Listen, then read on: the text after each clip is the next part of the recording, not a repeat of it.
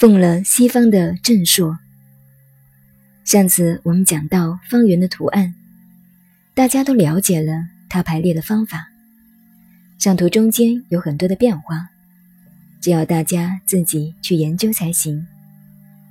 还有这个圆图，把六十四卦分两排左右的排列出来，一阴一阳，像左边这半个圈子，从地雷复开始，即所谓的一阳来复，在一年之中，就是从冬至开始。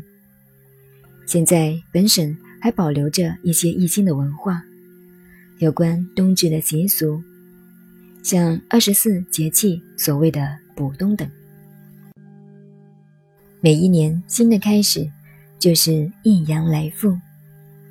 冬至有时候又叫岁首，岁首就是一年的开始，是个专门的名称。譬如周朝便是以冬至为岁首。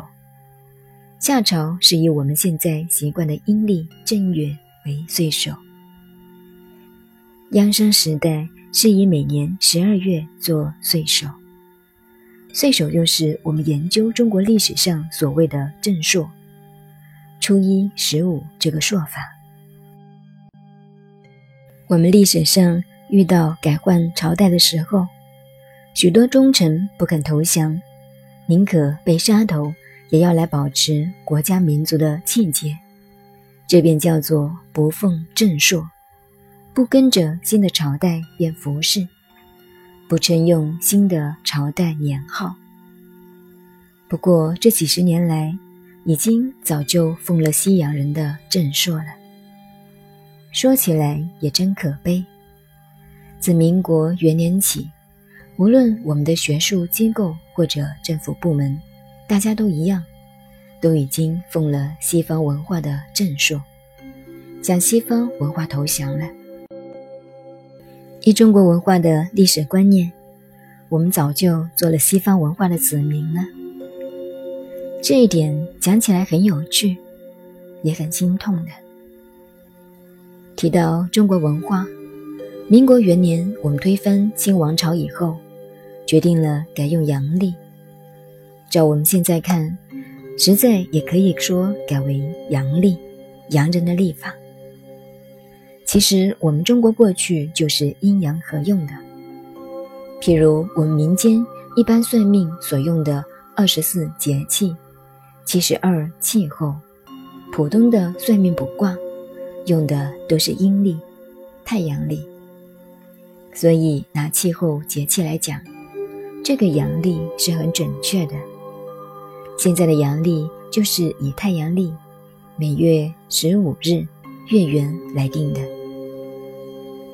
这两个用法叫阴阳合历。我们中国早已存在，但是自己中国人往往不知道，反而为了配合西方世界而用西方的历法，变成了习惯。譬如我们说公元。到底是不是大家的公园呢？这很难讲。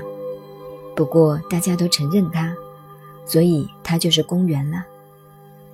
其实公元只有一千多年，是以耶稣出生为标准的。我们宁愿把自己几千年的历史拉回来缩短，去配合人家，这是没有办法。这一代将来历史怎样演变？怎么写法，我们还不知道。我想以后也许会有历史学家写到我们很丑陋的这一代，他们会感到我们很可笑。所以民国元年我们用阳历的时候，湖南有个名士叫叶德辉，他的故事很多。这个人因为提倡了几个学说，被人家骂得很厉害。实际上，叶德辉、王湘琴、曾国藩都是湖南这一带的学者名流。叶德辉很不同意用阳历这件事。民国开始用阳历，叶德辉就在门口写了一副对子：“男女平权，公说公有理，婆说婆有理。下联是阴阳合力，你过你的年，我过我的年。当时虽然政府机关用阳历，但是老百姓家家户户还是用旧历。直到现在，不管北洋军阀时代、国民政府时代，乃至大陆，中国的老百姓还是这个样子。换句话，拿《易经》的思想来讲，如果我们看兆头的话，老百姓这八十年来。始终还是你过你的年，我过我的年，不同意西方的正数。当然，从实际上来讲，用两个历法很不方便。不过，我感到奇怪的是，过去我们说西历是西元，有人却偏偏要说是公元。西元与公元一字之差，关系很大。这是大家要注意的。